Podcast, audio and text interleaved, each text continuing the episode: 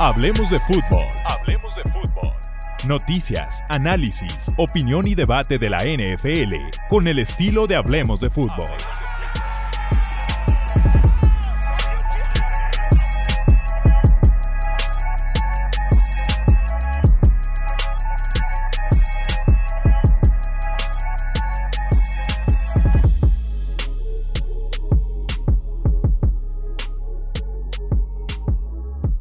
Tenemos la primera edición de los Power Rankings de la temporada. Power Rankings semana 1 en el mejor programa de todo NFL en español. Antes de que me preguntes, Chuy, ¿qué programa estás utilizando?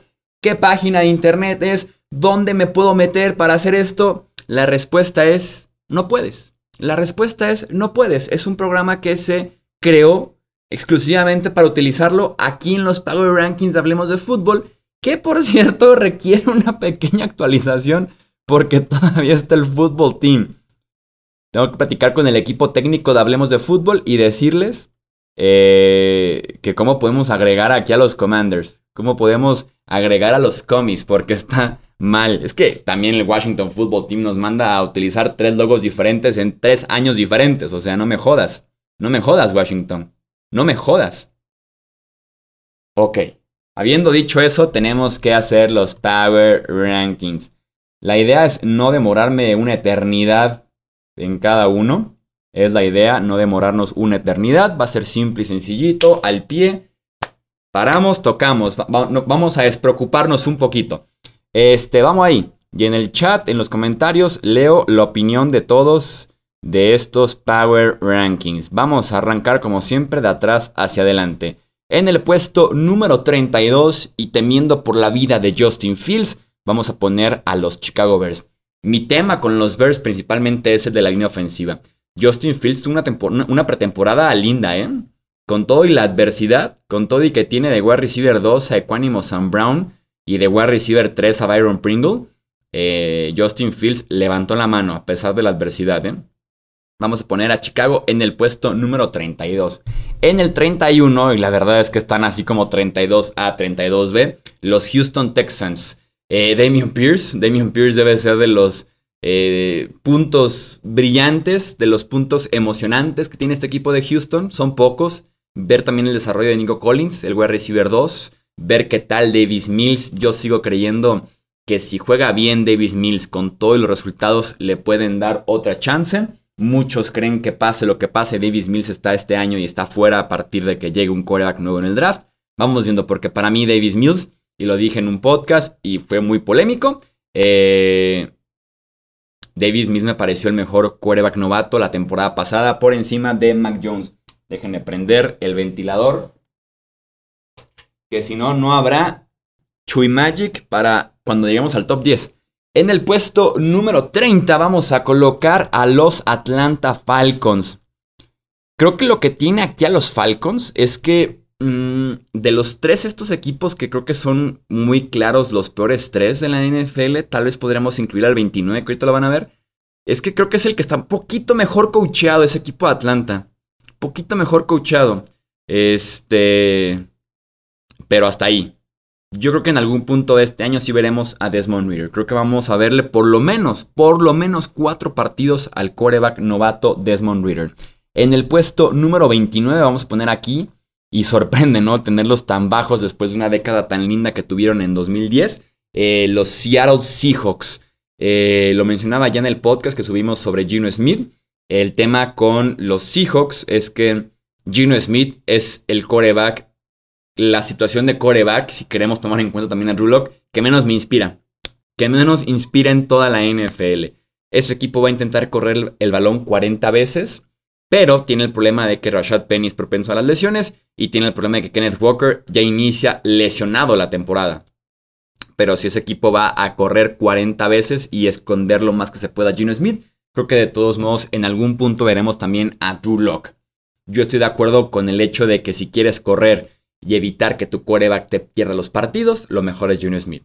Si querías el potencial, pero entre comillas, porque es una montaña rusa de emociones, es Drew pero si quieren exactamente eso, que es correr y que tu quarterback no te lo pierda, eh, pues Gino Smith supongo. Pero insisto, es la situación de quarterback que menos inspira este año. Mm, la más basura de este año en la NFL. En el puesto 28 y de una vez en el puesto 27, y no entiendo cómo estos equipos pueden mantenerse tanto tiempo en la mediocridad siendo franquicias tan importantes, siendo eh, un mercado tan grande. Vamos a poner en el 28 a los New York Football Giants y en el 27 a los New York Jets. Eh, no lo entiendo de verdad. No entiendo cómo se pueden mantener tanto tiempo en la mediocridad. Tanto tiempo en el abismo, en la zona gris de la NFL, en ser tan malos de verdad. Eh, Daniel Jones está en su última oportunidad. tiene pinta de que el, staff de cocheo no tendrá mucha paciencia que digamos con Daniel Jones. Por ahí amenazaban ya con Tyrod Taylor. Quien sí espero que tenga una buena temporada es Saquon Barkley. Le tengo fe a Saquon Barkley. Kenny Goladay debe ser el tipo que más roba de la NFL actualmente. 19 millones anuales es lo que cobra en promedio con ese contrato y el tipo merece 10. O sea, Kenny Goladay roba de verdad. En el 27 los Jets está Zach Wilson lesionado. Veremos si llega o no a la semana 1. Eh, de todos modos, los reportes desde Training Camp era que Joe Flaco estaba teniendo una mejor, un mejor verano que Zach Wilson, lo cual es extremadamente preocupante. Eh, quien me encanta de los Jets es Elijah Moore y le tengo también mucha fe a esa defensiva. Tal vez no sea una gran defensiva, pero tiene muy lindas piezas a lo largo de varios lugares, ¿no? En la línea tiene obviamente a Shaq Lawson, eh, tiene, perdón, a Carl tiene a Quinn Williams, tiene por ahí a John Franklin Myers, tiene a mi hombre Sauce Garner en la defensiva secundaria, este, Robert Sale en la, en la lateral. Entonces creo que tendrán como sus destellos a la defensiva. Una defensiva creo yo que va a ser competitiva, pero no confío. Simple y sencillamente no termino de, confiar en los New York Jets ni en Zach Wilson cuando juegue, cuando esté sano. En el 26 colocamos aquí a los Washington Commanders. Eh, hablando de reportes negativos en Training Camp, Carson Wentz, el tipo que fue una piñata todo Training Camp con Washington. Este, por ahí Brian Robinson iba a ser running back titular de este equipo, le disparan dos veces desafortunadamente, eh, afortunadamente está bien, eh, nada serio, apunta por ahí a jugar semana 5, semana 6, por ahí reportaba Rap este, pero este equipo de Washington no le encuentro yo mucho sentido al proyecto en general. Me sigue pareciendo una locura lo que pagaron eh, por Carson Wentz. Una verdadera locura lo que pagaron por Carson Wentz. Ponemos en el 25 al equipo que sacó básicamente a Carson Wentz de Indianapolis, que son los Jacksonville Jaguars. Le tengo fe a Doc Peterson. Le tengo fe a Doc Peterson. Y como lo he dicho eh, una y otra vez en este off-season, los precios que pagaron los Jaguars en agencia libre fue una locura, o sea, fue una bestialidad, fue algo fuera del mercado, fue algo estúpido. Pero como tal, mejor equipo sí son, porque es talento que llegó a Jacksonville, que no estaba en Jacksonville. Entonces, por lo menos mejor equipo sí lo son, los precios fatales. Pero le tengo fe a que Doc Peterson tendrá este equipo de Jaguars. Si ganaron que dos partidos la temporada pasada, tal vez ganen esta vez unos 4-5. Es una, una mejora, una mejora en 2022. En el puesto número 24, los Minnesota Vikings. Eh, los tengo abajo, como se pueden dar cuenta, los tengo como el tercer equipo en, la división norte de la conferencia nacional. No tengo nada lejos a Detroit. Eh, mi duda aquí es Kevin O'Connell. O sea, mi duda es qué tanto podrá eh, Kevin O'Connell trascender cuando no hemos visto que los alumnos de, Sean McVay realmente sean exitosos fuera del esquema de Sean McVay. Zach Taylor tuvo solamente una temporada buena. Y de la mano de Joe Burrow y Amar Chase. Entonces, vamos viendo. Si mi duda es Quinn O'Connell, quien la va a sacar del estadio es Justin Jefferson. Lo que me genera demasiadas dudas con los Vikings es su defensiva. Vieja, lenta y mala, ¿no? O sea, sí, sí hizo muy vieja esa defensiva. Patrick Peterson de esquinero. Harrison Smith de safety. Este, veremos qué tanto puede aportar Darius Smith, que estuvo la temporada pasada lesionado. Qué tanto hace Daniel Hunter, que se la ha vivido prácticamente lesionado dos o tres años. Entonces, una defensiva que no me inspira absolutamente nada. Y a ver qué tal eh, la ofensiva con Kevin O'Connell y con uno de los mejores wide receivers de la NFL, que es Justin Jefferson. En el puesto número 23 ponemos a los New England Patriots. me peleé y me peleé y me peleé en el podcast que hicimos de los tier makers de la conferencia americana porque pusiéramos a New England como equipo mediocre. Se negaron, los pusimos en competitivo, pero quedó mi opinión de que este equipo de New England no va a hacer nada trascendente este año. La ofensiva me inspira tan poco con esa muy pobre línea ofensiva, de las líneas ofensivas que peor se vieron en training camp y en pretemporada, y ni se diga con Joe Judge y con Matt Patricia como eh, mentes ofensivas detrás de ese esquema y sistema. Y a la defensiva hay muy poco talento, es la realidad, hay muy poco talento. Aquí Belichick tendrá que, Belichick papá, Belichick hijo, este tendrá que hacer muchísimo con muy poco que tiene a la defensiva. En el puesto 22 pondré aquí ahora sí a los Detroit Lions. Los Lions serán equipo competitivo. No sé si alcance para playoffs, pero equipo competitivo. Hablando de líneas ofensivas, la de Detroit es la mejor de la NFL o la segunda o tercera mejor de la NFL. Hay talento de izquierda a derecha, talento joven, combinación con talento veterano. Este, me encanta, me encanta la línea ofensiva de los Lions y seguramente de Andre Swift comerá y comerá y comerá yardas. En el puesto número 21 pondremos aquí a los Cleveland Browns. Por ahí estaba revisando, por ahí estaba revisando el Power Ranking que hicimos de, eh, de off-season. Creo que ponía a Cleveland como top 12, una cosa así. Obviamente esto es ya tomando en cuenta la suspensión de Deshaun Watson. He visto a Cleveland muy abajo en otros Power Rankings. Yo los respeto de alguna forma poniéndolos en el 21 porque esta defensiva va a ser top 3 en la conferencia americana. No hay tackle defensivo, eso sí, de los peores tackles defensivos de la NFL los tienen en Cleveland. Pero está Miles Garrett, Jadevlon Clowning, Jeremiah Wusu Coramoa, Anthony Walker, Denzel Ward, Greg Newsom, Grant Delpit, John Johnson. O sea, la defensiva fuera de tackle defensivo está cargadísima. Y no dejan de tener a Nick Chubb, que para mí es el mejor corredor puro de la NFL. Entonces este equipo de Cleveland va a ganar partidos. O sea, Jacoby Brissett no es un quarterback de élite, pero tampoco es un pelmazo.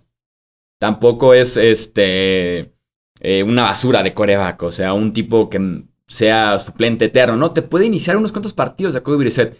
Siempre y cuando tengas una excelente defensiva que esperaría eso de Cleveland y un excelente juego terrestre que también esperaría eso de los Cleveland Browns. En el puesto número 20 pondré a los Panthers. ¿Qué tal, eh? Justo se van a enfrentar en la semana 1 el 20 contra el 21. Con la llegada de Baker Mayfield, yo no me voy a volver loco.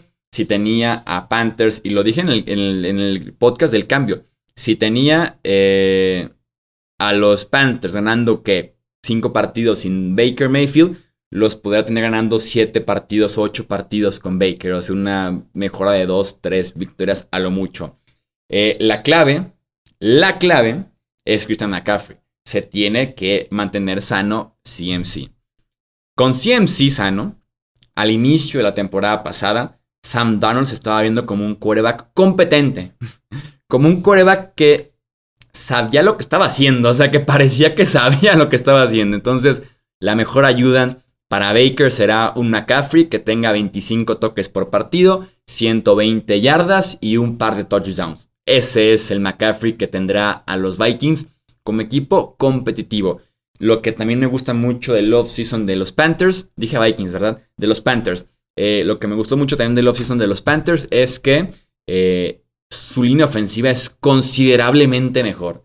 Si la temporada pasada era pésima para llorar, este año puede ser competitiva, porque nuevo guardia, nuevo tackle ofensivo, sobre todo nuevo tackle izquierdo, top 10 del draft. Entonces, luce mejor, luce mejor el tema para los Panthers. En el puesto número, sí dije Vikings porque en el chat se están peleando como si fueran los dueños de los Vikings y los hubiéramos puesto en el 32. En el puesto número 19 voy a poner aquí a los Arizona Cardinals. Eh, estarían más arriba si de Andre Hopkins no estuviera suspendido seis partidos. Creo que esto le abre la puerta a que Marquis Hollywood Brown tenga una producción importantísima. Creo que, creo que este va a ser el año en el que Hollywood Brown puede, pueda desbloquear como un siguiente nivel en su desarrollo. seguramente ganarse un nuevo contrato aquí mismo en Arizona. Este, pero sí, lo de Andrew Hopkins como que me da, el, me, da el bajón. Me da el bajón. Y también ver a James Conner en esa ofensiva me da el bajón. O sea, una ofensiva como la de Cliff Kingsbury, me gustaría que no estuviera un tipo como James Conner involucrado con todos los touchdowns que tuvo. Eso sí, a la defensiva Arizona es pésimo, ¿eh? El mejor pass rusher es Marcus Golden. Demasiado dinero y demasiadas dudas con JJ Watt. La defensiva secundaria tiene prácticamente nada en cornerback, fuera tal vez un poquito de Byron Murphy. Buenos safeties. Eh, creo que hay más dudas que respuestas en la defensiva de Arizona. Pero si Kyler Murray juega tipo MVP, que fue lo que estaba jugando la temporada pasada, o un nivel cercano, aunque esté sin de Andrew Hopkins, que eso sí es un big if, pero big, big if, eh, pueden competir. Pueden competir en ese nivel de, de, de ser entretenidos, de estar cerca de 500 toda la temporada, tipo como los Panthers. Tipo como los Panthers. O tipo también como los Pittsburgh Steelers. Tipo también como los Pittsburgh Steelers. Creo que este equipo de Steelers va a ser competitivo. Creo que van a ser el tercer equipo en la división. Por ahí el otro día que subimos el tema de las predicciones me dijeron de, los ven en el sótano. ¿En qué momento he dicho que veo a Pittsburgh en el sótano? O sea, yo he defendido que los Steelers, si encajan un par de piezas, son equipo de playoffs incluso, o equipo de ese nivel.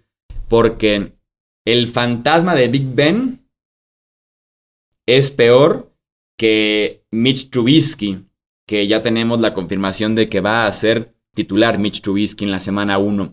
Yo en la posición de Mike Tomlin hubiera ido con Kenny Pickett, porque el potencial está con Kenny Pickett. Ya sabemos lo que es Mitch Trubisky y de alguna forma por ese mismo conocimiento, por ese mismo conocimiento, eh, entiendo por qué Tomlin, que es un coach muy conservador, muy a la segura, eh, entiendo por qué va con Trubisky, ¿no? Más bien creo que entiendo por qué va con el veterano, no con el novato. Y más porque Trubisky tuvo una muy buena pretemporada, no es como que le hayan regalado el puesto, no, empezó como el número uno por ser veterano y creo que mantuvo ese puesto a lo largo de una buena pretemporada. Yo hubiera ido con Kenny Pickett porque es una línea ofensiva bastante dudosa, sobre todo en el centro. Y Kenny Pickett estuvo siendo un poquito más efectivo, un poquito más eh, de lectura y fuera, lectura fuera, me imagino que por sistema para ayudarlo. Y Trubisky estuvo reteniendo mucho tiempo el balón, lo cual puede ser complicado cuando hablemos de esa pésima o de esa dudosa línea ofensiva interior con los Steelers. En el puesto número 17 tenemos a los New Orleans Saints. Creo que he perdido un poco de hype con los Saints. El tema de que Trevor Penning con todo y que no iba a iniciar como tackle izquierdo, va a estar fuera hasta noviembre, su pick de primera ronda como tackle ofensivo. Eh, el cambio de Chauncey Garner Johnson era una pieza importante en esa defensiva de Nueva Orleans. Creo que dentro del emparrillado y fuera de él, hablando, siendo un tipo líder, molesto, vocal y demás, este, me dio el bajón un poquito con esos dos temas. Lo bueno para ellos es que Alvin Camara va a estar disponible, no lo van a suspender este año, sería hasta el siguiente año probablemente.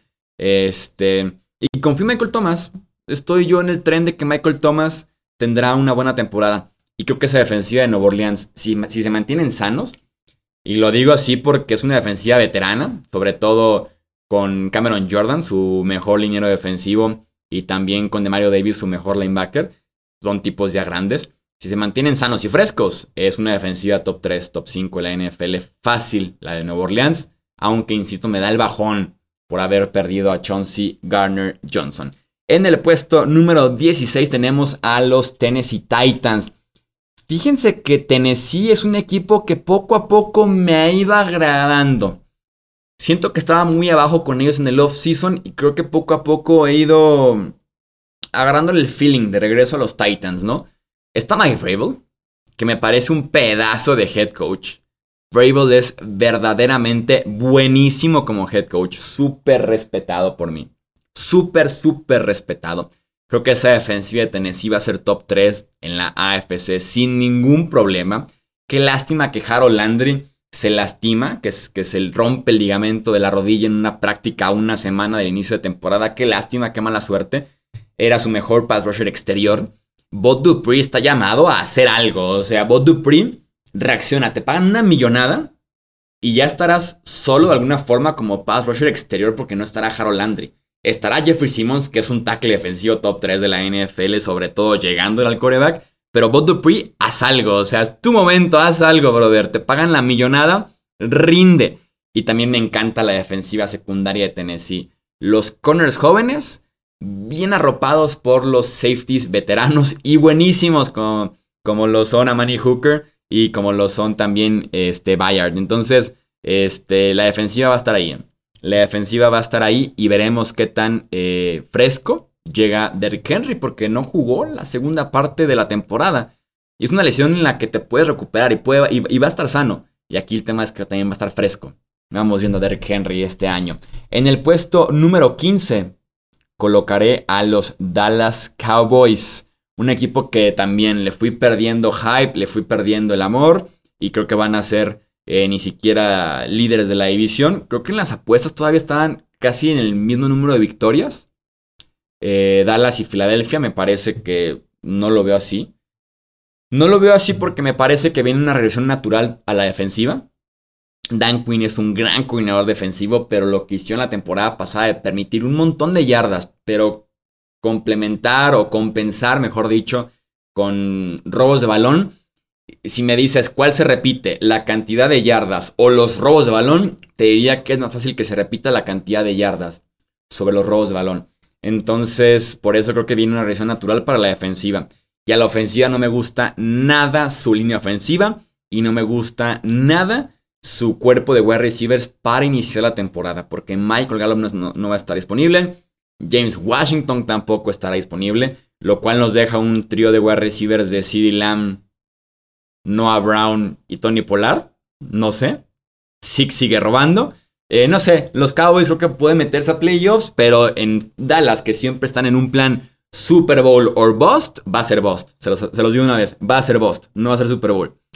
Eh, mala onda para, para McCarthy, que seguramente se iría en caso de que no lleguen o ganen el Super Bowl para traer a Sean Payton. en el 14 pondremos a los Indianapolis Colts. Y quiero aquí destacar lo cerca que están en el 14 los Colts, en el 16 los Titans. ¿eh? Quiero como que se quede muy claro esa parte porque creo que va a estar esa división como lo ha estado recientemente peleada hasta las últimas semanas. Eh, quiero ver a Matt Ryan. No me gustó mucho Ryan del 2021 con Atlanta. Era un equipo malo, lo entiendo. Un equipo en el que no le daban nada de tiempo, pero que eh, físicamente yo fue la primera vez fue la primera vez que dije eh, Matt Ryan ya no se ve tan Matt Ryan. Fue la primera vez y eso sabemos que con los quarterbacks de un segundo a otro pasas de ser muy productivo al bajón completo, ¿no? Peyton Manning, Drew Brees, los más recientes. Eh, Brett Favre incluso también en su tiempo tuvo el bajón de calidad.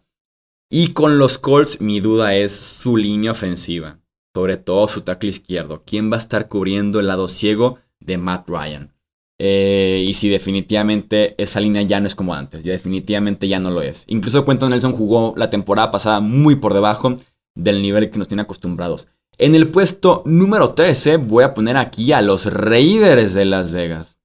A los Las Vegas Raiders. Quiero ver la conexión de Davante Adams con Derek quiero ver esa conexión. Eh, sobre todo con Josh McDaniels en los controles. Y también quiero ver a Darren Waller en el rol de Rob Gronkowski. O sea, Gronkowski es de los mejores de todos los tiempos. Por talento, por mm, que era un monstruo, por la combinación de aspectos físicos. Y también porque en New England, desde que llegó, supieron cómo trabajarlo, supieron cómo arroparlo, cómo hacer una ofensiva que trabajaba prácticamente alrededor de Gronkowski está ahora esa mente ofensiva en Las Vegas. Y tiene a Darren Waller en un, tight end top 5 de la NFL, en mi opinión hasta top 3, si quitamos a Kittle que ha estado muy lesionado últimamente. Entonces quiero ver a Darren Waller. Si se come Davante Adams los dobles equipos, pues Hunter Renfro, Darren Waller van a comer. Van a comer. Esa dupla también de pass rushers en Las Vegas es buenísima. Tal vez la mejor de la NFL, Chandler Jones y Max Crosby probablemente tendríamos que hacer ahí el debate entre si es la mejor de los Raiders o la de los Chargers con Joey Bosa, Khalil Mack. Yo me quedaría probablemente en 2022 con, con la de los Raiders.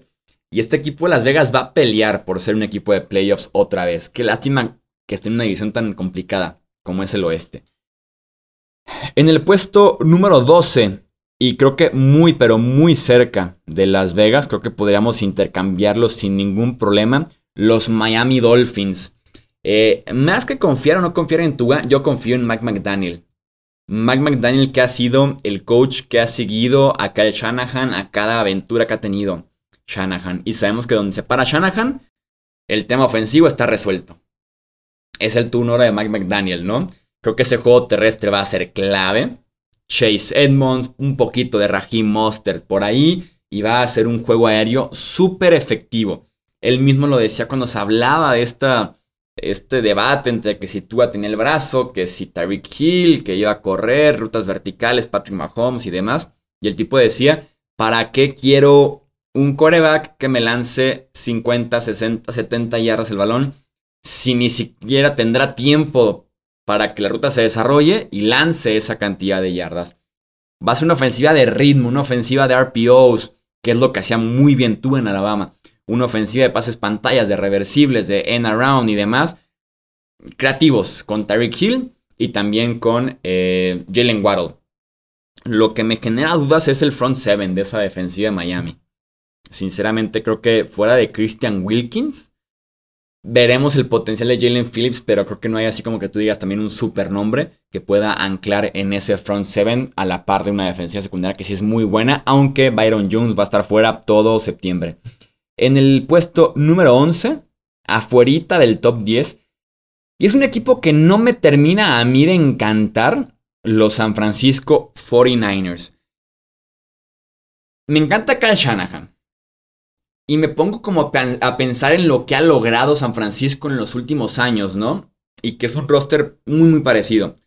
Pero luego me empiezo a fijar mucho en sus dudas y digo, ¿por qué tendría que estar tan alto con San Francisco?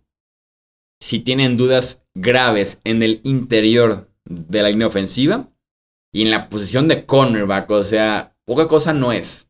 Y se podría decir que hasta una posición de safety junto a Jimmy Ward. Entonces, poca cosa no es las dudas, ¿no? Esquineros y línea ofensiva. Suena como partes importantes, ¿no? Al final de cuentas, Kyle Shanahan puede hacer muchísimo para compensar prácticamente cualquier cosa porque el tipo es muy buen head coach. Y la gran duda es qué veremos de Trey Lance. Creo que va a ser un equipo muy enfocado en correr el ovoide, con Divo Samuel, con Elijah Mitchell, eh, con el mismo Trey Lance, utilizarlo al principio de esa forma, buscando eso sí cuidarlo más, porque Trey Lance tiene ya su propio historial de lesiones en la NFL y lleva apenas un año jugado y entre comillas el jugado, ¿no? Creo que poco a poco para irlo aclimatando, para que se vaya encontrando. Es un tipo que ha tenido muy poco trabajo en la universidad y en la NFL. O sea, estás, trabajando con un tipo que experiencia lanzando como tal el ovoide, poca recientemente. Insisto, en colegial fue prácticamente nada y ni se diga eh, lo que hizo el año pasado en la NFL. Entonces, vamos viendo. Vamos viendo qué versión de Trey Lance tenemos. Creo que va a ir de menos a más.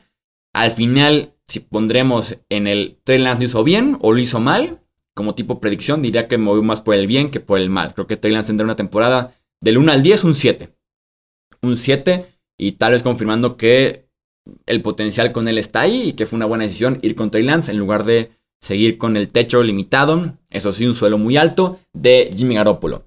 Ok, entramos al top 10.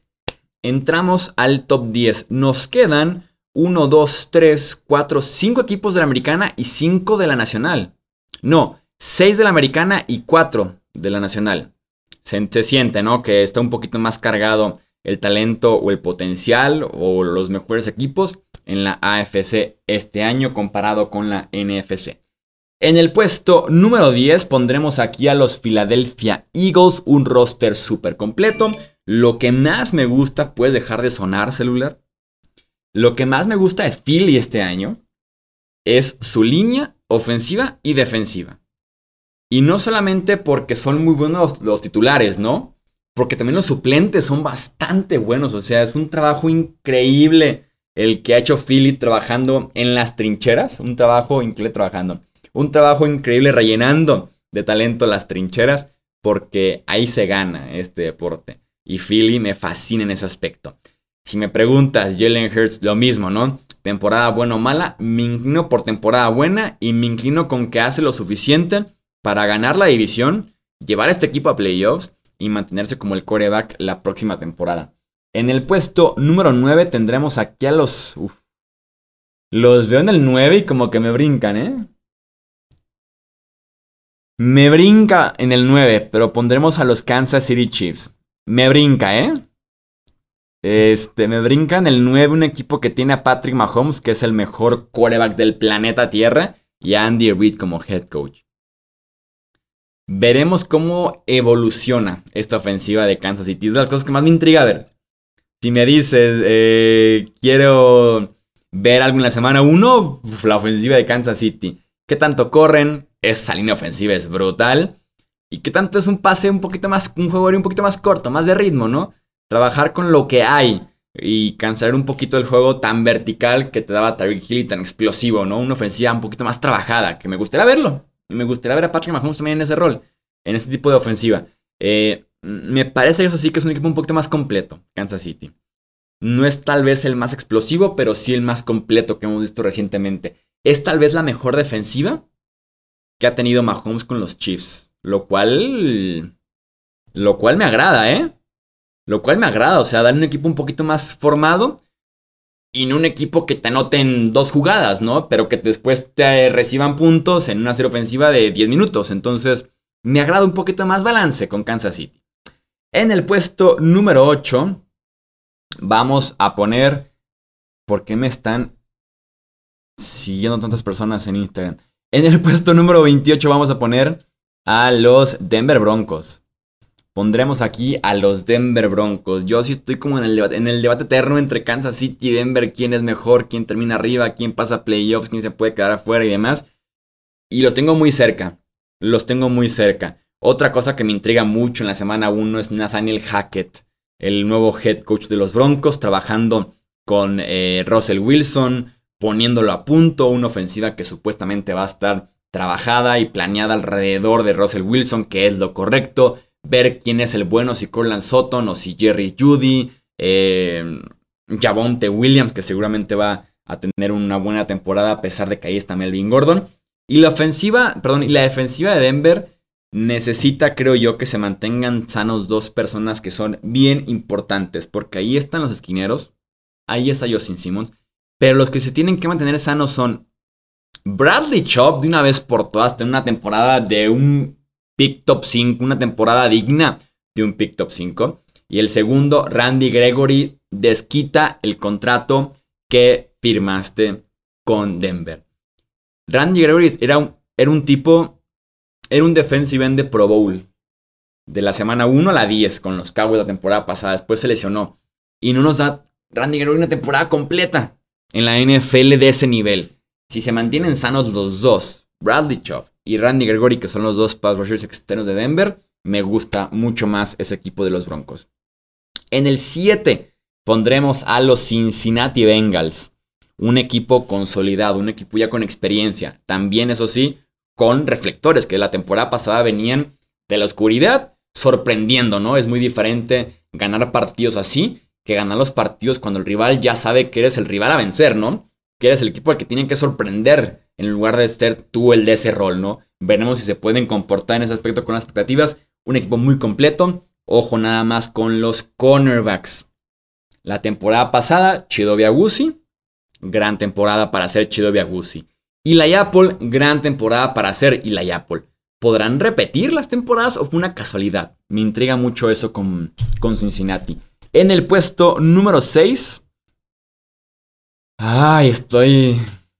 Estoy aquí viendo mi gráfica y no sé si ponerlos en el 6 o en el 5.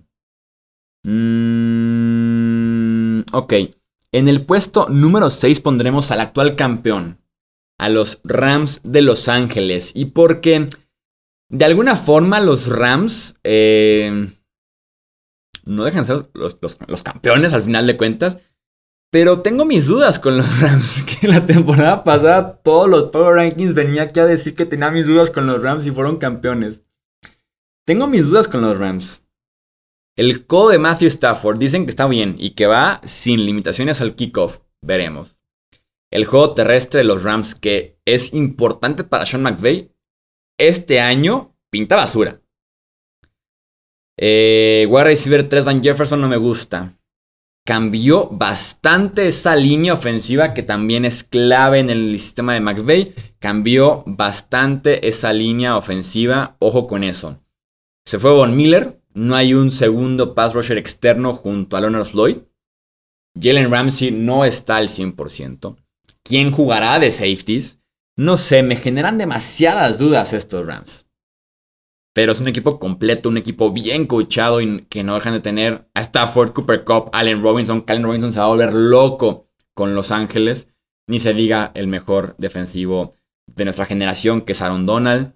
Eh, Ernest Jones tendrá un temporadón como linebacker, Bobby Wagner y compañía, ¿no? En el puesto número 5 entramos ya al top 5. Y aquí aparecen los Baltimore Ravens. Si alguien ha hypeado a los Ravens a lo largo y ancho del offseason, soy yo. Y tengo a Baltimore como equipo top 5 de Power Rankings. Nos vemos en dos semanas cuando tengamos a Baltimore en el puesto número 1. Porque ese roster está cargadísimo y sobre todo está sano. Sobre todo está sano. Se viene temporada revancha para Lamar Jackson. En el puesto número 4. Uh, Quedan muy buenos equipos, ¿eh? Queda la crema innata de la NFL. Queda la crema innata de la NFL. Hmm. Ok. En el puesto número 4 voy a poner aquí a los Tampa Bay Buccaneers. Mientras esté Tom Brady, el resto puede esperarnos. O sea, ese equipo va a competir. Ese equipo es gran favorito en el sur de la NFC. Creo que hablando de distancia entre el, e, entre el primer equipo de una división y el segundo en Power Rankings, creo que va a ser la distancia más importante. ¿eh? Tal vez la de Green Bay, que va a aparecer en el top 3 Green Bay, y que el más cercano es el 22 Detroit. Sí, después seguiría justamente Tampa Bay número 4 con Nuevo Orleans en el 17. O sea, la distancia, la comodidad de esta división es grande, grande, grande para Tampa Bay, ¿no? Mis dudas con Tampa Bay, Chris Godwin en qué semana juega, el interior de esa línea ofensiva, sobre todo centro y guardia izquierdo. Veremos qué pasa con esas dos posiciones porque sabemos que la presión incómoda para Brady es por el centro. E insisto, dudas en centro y guardia izquierdo. Van un, va un novato de guardia izquierdo titular, Luke Guade, que se llama. Este, fuera de eso, bueno, y Titan, que Titan están para llorar. Fuera de eso, Tampa Bay es un equipo completo, con experiencia, con un cambio de head coach que pudo ser positivo, ¿no? Yéndose Bruce Arians, que la relación como que no iba del todo bien, y quedándose Todd Bowles, que ya estaba adentro de la franquicia como el coordinador defensivo. En el puesto número 3 pondremos a los Chargers, los San Diego Superchargers. Qué lástima que no se adaptó esa canción ahora que son los Chargers de Los Ángeles. Era una gran canción eh, esa de los San Diego Superchargers. Ok, tendremos entonces eh, a los Chargers en el número 3. Qué lástima que JC Jackson se va a perder el inicio de temporada. Un gran cornerback, una gran firma de estos Chargers. Eh, pero fuera de eso, el equipo está tan completo. Bueno, y linebackers también. Fuera de eso, el equipo está tan, pero tan completo. Brandon Staley es mi pastor. Y estoy listo para cada domingo cada jueves porque se viene un Thursday night que es Chargers contra Chiefs en la semana 2. Eh, defender a Brandon Staley con mis gráficas diciendo que la decisión correcta era jugársela en cuarta oportunidad. Y que Justin Herbert sea un candidato para el MVP. En el puesto número 2, hablando justamente de MVPs, ponemos al doble MVP de la NFL. Los Packers tendrán este año la mejor defensiva de la NFL. La mejor defensiva de la NFL. Por donde lo veas, es la mejor defensiva de la NFL. Tackles defensivos. Eh, Kenny Clark, Devonte Wyatt. Pass rushers externos, Rashan Gary, que va a ser All Pro este año, y Preston Smith. Los linebackers, Quay Walker y Devondre Campbell. Los cornerbacks, de regreso, Jair Alexander. Eric Stokes también está ahí. Los safeties, Daniel Savage. Eh, Aaron Amos. También el de cornerback está Rasul Douglas. Entonces, la mejor defensiva de la NFL. Con un doble MVP de coreback, un juego terrestre de miedo, un juego terrestre demoledor con AJ Dillon y con Aaron Jones. Y recibieron una gran, gran noticia este, esta semana. David Bakhtiari parece que va a estar jugando en la semana 1.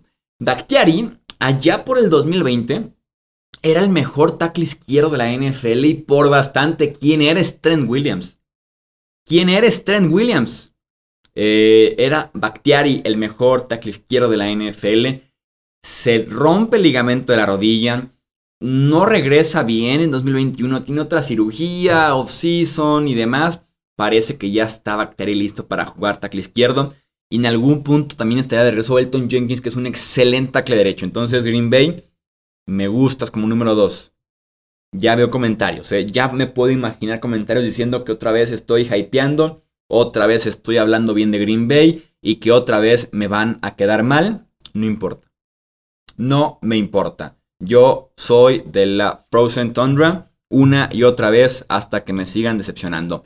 Y en el puesto número 1 de los Power Rankings semana 1 para arrancar la temporada 2022 tenemos a los Buffalo Bills con Josh Allen. Josh Allen. Eh, qué gran nivel de Josh Allen, ¿eh?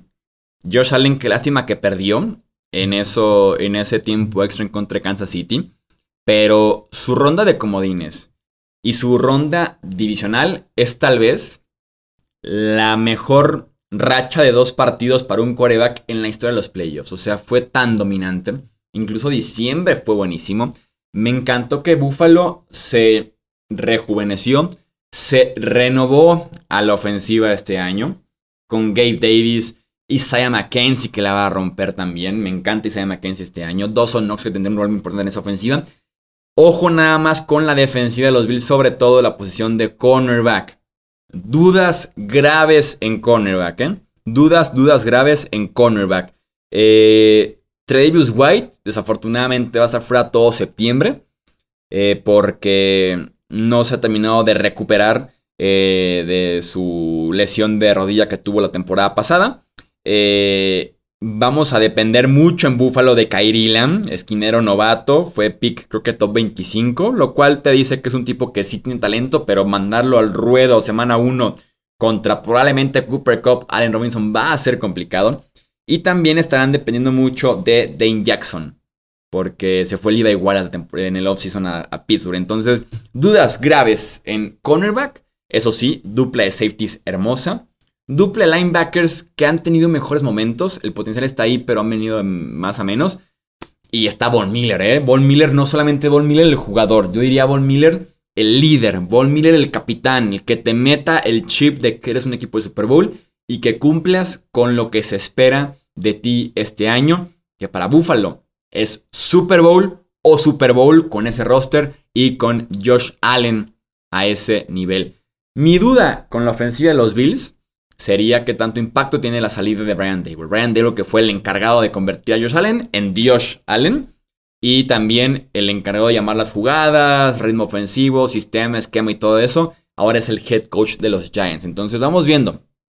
Vamos viendo qué tal esos Buffalo Bills con nuevo coordinador ofensivo. Pero si está ahí Josh Allen, es mi pastor y todo va a estar bien. Ese es entonces el Power Ranking de la semana 1 de la temporada 2022 de la NFL, aquí en Hablemos de Fútbol. Gracias por escuchar el podcast de Hablemos de Fútbol. Para más, no olvides seguirnos en redes sociales y visitar hablemosdefutbol.com.